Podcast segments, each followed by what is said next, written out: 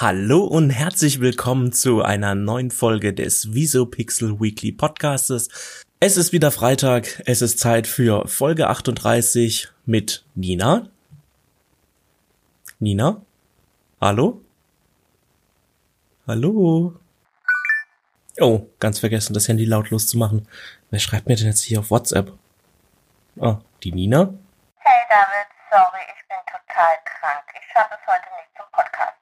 Aber, dass dir nicht langweilig wird, habe ich dir fünf Fragen geschickt, die du unseren Zuhörern heute beantworten kannst. Viel Spaß dabei. Fünf Fragen, oje. Das kann ja heiter werden. Naja, dann jetzt erstmal das Intro. Welcome to the Visopixel Weekly Podcast.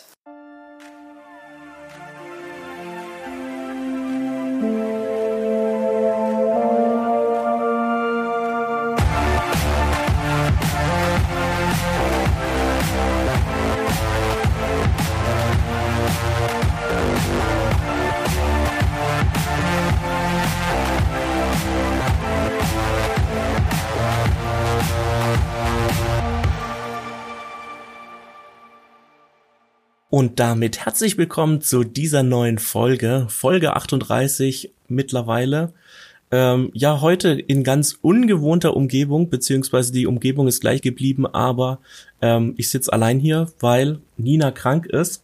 Aber die Nina hat mir fünf Fragen geschickt, die ich hier im Podcast beantworten soll. Und da würde ich doch sagen, fangen wir gleich mal damit an. Ich lese sie erstmal vor. Erste und wichtigste Frage, die an unsere letzte Folge anschließt. Wie sieht deine neue Apple Watch aus? Welche Funktionen begeistern dich und wie bereichert sie deinen Alltag? Ja, ähm, fleißige Zuhörer werden es ähm, mitbekommen haben. Wir hatten es in der letzten Folge von ähm, der Apple Watch beziehungsweise äh, mit der Überlegung, dass ich mir überlegt habe, mir eine zu kaufen. Und ähm, ja, es ist richtig. Ich habe mir eine neue Apple Watch geholt. Ähm, meine erste Apple Watch ich hatte vorher noch keine und ähm, grundsätzlich habe ich ja eine, eine, hohe Begeisterung für Produkte äh, mit dem Apfel drauf. Und ich muss sagen, ich war vorher jetzt nicht so der Uhrenträger, deswegen ist es jetzt in den ersten paar Tagen, also ich habe sie jetzt erst, äh, wenn heute ist Freitag, habe ich sie erst seit drei Tagen. Ähm, also das heißt, ähm, es ist noch ein bisschen ungewohnt, eine Uhr wieder am Handgelenk zu tragen, wenn man lange Zeit oder jahrelang ähm, keine get äh, getragen hat. Ähm, bis jetzt muss ich sagen, so vom Tragekomfort finde ich sie sehr gut. Ähm, sie ist sehr leicht und man merkt sie fast gar nicht. Und ähm, sie ergänzt so dieses, wenn man gerade ähm, mit Apple-Produkten arbeitet, wenn man zum Beispiel ein iPhone hat oder einen Mac-Rechner, ähm, dann ähm, tut sich so die Funktion eigentlich ganz gut. Ähm, erweitern. Was mich äh, persönlich fasziniert ist, gerade wir sind ja hier tagtäglich im Büro unterwegs und sitzen viel, ähm, dass die Uhr auch einen erinnert, wenn man mal wieder aufstehen sollte, dass man sich ein bisschen mehr bewegt. Das finde ich eigentlich ganz gut, wenn, weil man vergisst es doch, wenn man jetzt irgendwie konzentriert an irgendwas arbeitet, ähm, dann vibriert es kurz am Handgelenk und dann sagt, okay, hey, wie wär's denn mal, du sitzt schon längere Zeit, steh doch mal wieder auf. Das ist auf jeden Fall ähm, die Funktion, die mich bis jetzt am meisten begeistert. Und die Nachfrage von Nina ist noch, wie ist das iPhone 12? Äh, ob ich mir das jetzt auch hole. Viele Leute werden es ja wahrscheinlich schon mitbekommen haben. Am Dienstag war Apple Keynote, äh, wo Apple das neue iPhone 12, das iPhone 12 Mini, das iPhone 12 Pro und so weiter und so weiter vorgestellt hat. Das iPhone 12 ähm, ja, hat jetzt ein neues Design, eine neue Keramikbeschichtigung und alles drum und dran. Jetzt nicht so großartige Änderungen, hat 5G, und ähm, ja, 5G ist jetzt hier in Deutschland jetzt auch noch nicht so verbreitet. Ähm, also von daher, was halte ich vom neuen iPhone? Ja, ist nicht schlecht. Ich finde die Kamerafunktion ähm, gerade so für Filmmaker eigentlich ganz cool, ähm, damit man ähm, die so praktisch in RAW nochmal bearbeiten kann etc., dass man nochmal die, die Farben korrigieren kann etc. Das finde ich eigentlich nicht schlecht, aber es wäre jetzt für mich kein Kaufgrund, ähm, vor allem weil ich ja jetzt das 11 Pro erst habe äh, seit einem Jahr. Also das heißt, der Unterschied zwischen den beiden ist meiner Ansicht jetzt noch nicht so groß, dass ich jetzt sage, oh mein Gott, ich brauche unbedingt das iPhone 12. Äh, was ich viel cooler fand, was auch vorgestellt worden ist, äh, sind die ähm, Apple, wie heißen sie, ähm, HomePods in Mini-Format. Äh, die kosten jetzt nur noch 99 Euro. Ähm, der normale Apple HomePod hat, glaube ich, so um die 300 Euro oder 380 Euro gekostet. Ähm, das sind die 99 Euro für so einen smarten Lautsprecher, äh, wo Siri drauf funktioniert. Ähm, ein super gutes Angebot, finde ich, also im Vergleich natürlich. Ähm, und wenn man sich dann davon mehrere in, in die Wohnung stellt und dann auch mit dem intelligenten Sprachassistenten nutzen kann, wie Siri, ähm, finde ich das eigentlich nicht schlecht. Das äh, fand ich so das beste Produkt, was am Dienstag bei der Keynote vorgestellt worden ist. Kommen wir zur zweiten Frage von Nina. Und zwar, die richtet sich äh, an die Woche ohne sie. Also sie ist schon die ganze Woche leider krank. Was war denn mein persönliches Highlight? Ja, was war mein persönliches Highlight?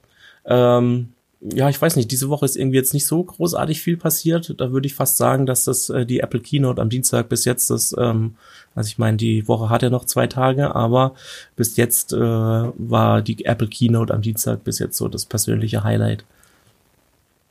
Frage 3 richtet sich auf Ninas Highlight der Woche und zwar 29 Prozent aller Befragten einer Forsa-Umfrage für Horizont gaben an, dass sie das Rad seit Beginn der Corona-Pandemie häufiger nutzen als vorher. Und jetzt Ihre Frage an mich. David, fährst du jetzt Fahrrad? Also ich bin auch davor schon Fahrrad gefahren. Äh, ich besitze sogar ein Fahrrad ähm, es ist momentan sogar funktionstüchtig. Es war die ganze Zeit, äh, hat es nicht funktioniert, weil ich einen Platten hatte, beziehungsweise die, der Schlauch mir die ganze Zeit geplatzt ist. Ähm, und ich dann keine Lust mehr hatte. Ich habe es dann im Herbst in den Keller gestellt mit kaputtem ähm, Schlauch und wollte dann ähm, dieses Jahr einmal ähm, zur Eisdiele fahren und dann ist äh, mir aufgefallen, oh scheiße, der ähm, das Fahrrad hat ja einen Platten ähm, dann musste ich das erst reparieren. Das hat dann ein paar Wochen gedauert und ich glaube, ich bin jetzt in diesem Sommer vielleicht vier, fünf Mal Fahrrad gefahren, zweimal davon zur Arbeit. Aber ansonsten bin ich jetzt auch nicht der großartige Fahrradfahrer. Ähm, weil wenn ich dann irgendwie unterwegs bin, dann mit dem Auto oder mit der ähm, Straßenbahn. Also von daher, ja.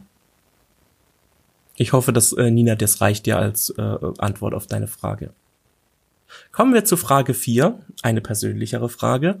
Und zwar, warum bist du eigentlich Mediengestalter für Bild und Ton geworden? Ja, wie bin ich Mediengestalter für Bild und Ton geworden? Das war eigentlich ein Zufall. Als ich damals auf der Suche nach einer Ausbildung war, habe ich in meiner Freizeit schon sehr gerne fotografiert, gerne Fotos gemacht, äh, verschiedene Perspektiven ausprobiert, habe das aber alles nur mehr oder weniger als Hobby gesehen und gar nicht überlegt, irgendwie in die Richtung ähm, was beruflich zu machen, sondern ich wollte eigentlich Mediengestalter für Digital- und Printmedien werden und ähm, habe dann dort ein Praktikum gesucht, um mal in den Beruf reinzuschnuppern. Und dann war es der Zufall, dass in der ähm, Arbeitsstelle, wo ich dann das Praktikum gemacht habe, ähm, man mich gefragt hat, hey, hast du nicht auch Lust auf äh, Mediengestalter Bild und Ton? Ähm, das war beim Fernsehen mit Kameras, ähm, TV-Sendungen produzieren, schneiden, Tonbearbeitung etc. mit ein bisschen Radio noch dazu. Und das fand ich äh, super spannend und dachte mir, ach ja, warum nicht? Probieren wir es aus. Und dann habe ich da Praktikum gemacht und das Praktikum hat mir so super gut gefallen und es gab auch gleichzeitig dann im Anschluss für mich die Möglichkeit, dort eine Ausbildung ähm, zu absolvieren. Und dann habe ich ähm, drei Jahre Ausbildung als Mediengestalter für Bild und Ton gemacht und ähm, bin seitdem im Beruf hängen geblieben und es macht mir auch äh, super viel Spaß. Kommen wir zum letzten, äh, kommen wir zur letzten Frage für diese Folge heute. Welcher Film war in den vergangenen vier Wochen dein persönliches Kino-Highlight? Ja, ähm, Kino ist ja momentan recht schwer. Also gerade die ganze Kinobranche, die hat's ja überhaupt nicht leicht ähm, durch Corona. Viele Filme werden ja äh, verschoben. Jetzt vor kurzem ist ja erst wieder James Bond und Dune ähm, sogar auf 2021, nee, 2022 verschoben worden. Ähm, der neue James Bond, der ja auch im April hätte starten sollen dieses Jahr. Der ist jetzt erst auf den Oktober verschoben worden diesen Jahres und jetzt nochmal auf nächstes Jahr im April, glaube ich. Also das heißt, äh, es macht es ganz schwierig für die Kinos, äh, weil ich meine, keiner geht ins Kino, wenn keine guten Kinofilme kommen und ähm, keine Produktionsfirma wird einen äh, Film releasen, wenn sie nicht wissen, okay, ähm, da wird auch viel ähm, Geld dafür eingespielt. Ich meine, die haben ja auch immer Produktionskosten, die eingespielt werden müssen und das muss ja dann auch immer ein kommerzieller Erfolg werden etc. Und ich meine, bei uns in Deutschland sieht es vielleicht momentan ganz gut aus, aber dadurch, dass ja ähm, Amerika immer noch der größte oder wichtigste Markt für Filme ist, äh, für Kinofilme ist, uns dort ja überhaupt nicht gut aussieht, wie im ähm, Vergleich jetzt auch im Rest der Welt, ähm, ist es natürlich äh, schwierig dann die für die Kinos. Von daher hat es die Kinobranche momentan ähm, echt nicht einfach. Aber um auf die Frage zurückzukommen, äh, mein persönliches Kino-Highlight, beziehungsweise ich war jetzt in den, ich war zweimal äh, seit Corona im Kino und zweimal im gleichen Film und zwar in Tenet. Das war, glaube ich, so der Film, also der größere Film oder größte Film, der so jetzt in der Corona-Zeit rausgekommen ist, wo man sagt, okay, der ist auf jeden Fall ähm, sehenswert. Ähm, der Christopher Nolan-Film, ich weiß nicht, ob, ich denke mal, die meisten werden ihn kennen, haben ihn vielleicht auch schon gesehen. Ähm, ich war, wie gesagt, zweimal drin. Ich war großer Fan von dem Film, oder ich bin es eigentlich immer noch. Ähm, ich fand ihn super gut. Natürlich immer ein bisschen anspruchsvoll, gerade mit diesen ganzen Zeitreisen oder generell äh, spielt ja äh, das Thema Zeit in den Christopher Nolan-Filmen immer eine große Rolle. Ähm, da muss man ihm immer ja, zwei, dreimal sehen, um ihn zu verstehen, um dann nochmal alle offenen Fragen, die vielleicht beim ersten Mal am Ende auftauchen, nochmal zu, ähm, zu klären oder für sich selber, dass man das Ganze verarbeitet hat. Und ähm, ja, das war auf jeden Fall mein, mein persönliches Kino-Highlight. Ähm, ich fand ihn richtig cool. Ähm, ich fand ihn gut gemacht. Ähm, für mich hat sich auch die Story eigentlich ganz gut erschlossen. Da gab es ja im Nachhinein so ein bisschen Kritik, äh, dass es so ein bisschen wirr war. Aber ähm, im Großen und Ganzen finde ich, ich habe den Film verstanden oder ich denke, dass ich ihn verstanden habe und ähm, ich fühle mich jetzt nicht irgendwie mit einem großen Fragezeichen zurückgelassen am Ende, als ich das erste Mal, das zweite Mal im Kino saß und ähm, ja, das war auf jeden Fall mein persönliches Kino-Highlight. Ja, das waren die fünf Fragen von Nina für mich. Ähm, ich würde sagen, wir machen auch Schluss für heute. Das ist jetzt dann vielleicht eine kürzere Folge, aber wir hören uns auf jeden Fall nächste Woche wieder. Dann hoffentlich in alter Besetzung beziehungsweise in Doppelbesetzung. Ich wünsche euch noch viel Spaß. Bis dahin, macht's gut. Ciao. Das war's für diese Woche. Wenn du weitere Informationen aus der Welt der Medien brauchst, dann schau doch bei uns auf Instagram vorbei. Du findest uns unter @visopixel. Dir hat die Folge gefallen? Dann abonniere uns doch im Podcast-Player deines Vertrauens und lass uns eine positive Bewertung da. Solltest du Feedback oder Fragen zu unserem Podcast haben, dann schreib uns doch eine Mail an podcast.visopixel.de. Mehr zu uns gibt es auch unter www.visopixel.de und in den Shownotes dieser Episode.